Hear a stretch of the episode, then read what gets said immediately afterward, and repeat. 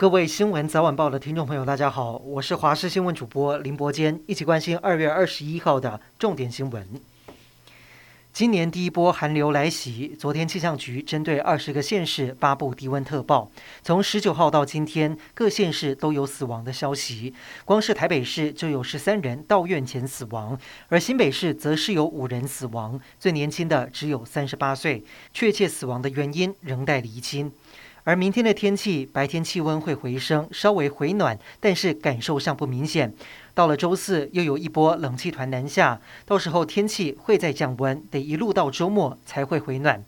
因此提醒有心血管疾病的听众朋友一定要特别注意，本身有慢性病、有三高的患者，如果突然胸闷、胸痛、头晕，一定要赶快就医。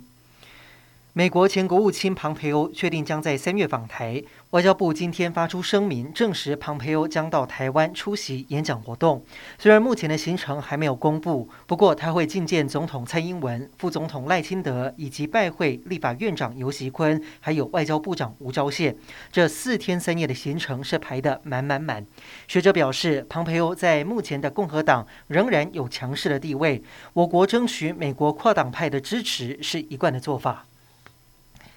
行政院长苏贞昌今天出席防疫会议，提点防疫规范要朝正常生活方向调整。疫情指挥官陈时中回应，虽然口罩解禁有难度，但是防疫目前的确朝这个方向实行。而指挥中心今天也宣布新增四例本土确诊，还好其中有三例是居隔期间阴转阳，对社会影响不大。陈时中说，传播链收敛当中，面对疫情的正确态度是戒慎不恐惧。因为新冠疫情而实施严格边境管制将近两年的澳洲，今天重新向全球旅客开放国门。只要完整接种过新冠疫苗的人，持有效澳洲签证就可以入境，不用隔离。第一天预计将有超过五十架次的国际航班落地，将可为受到疫情重创的澳洲旅游产业注入一剂强心针。今天，卫福部食药署公告调整对日本食品管制措施以及禁止进口的相关规定，从今天开始生效。包括福岛五县市开放品项的产品，只要减负辐射检测证明，还有产地证明，就能够输入台湾。但是前卫生署食药局长康兆洲表示，行政院在立法院休会期间预告政策，而且预告期满只收获三十六则意见，认为正当性不足。对此，食药署署长吴秀梅回应，相关调查都有执行，包括与民众沟通，边境检验量能足够，这些意见也足以反映民众对于服食议题的了解程度。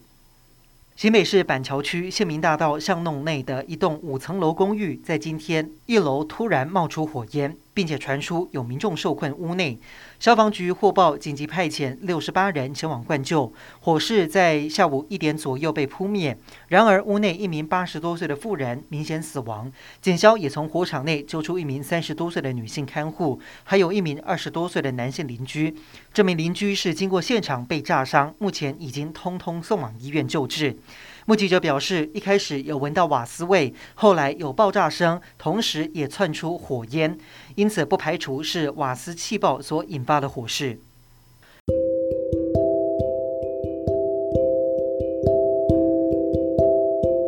以上就是这一节的新闻内容，感谢您的收听，我们再会。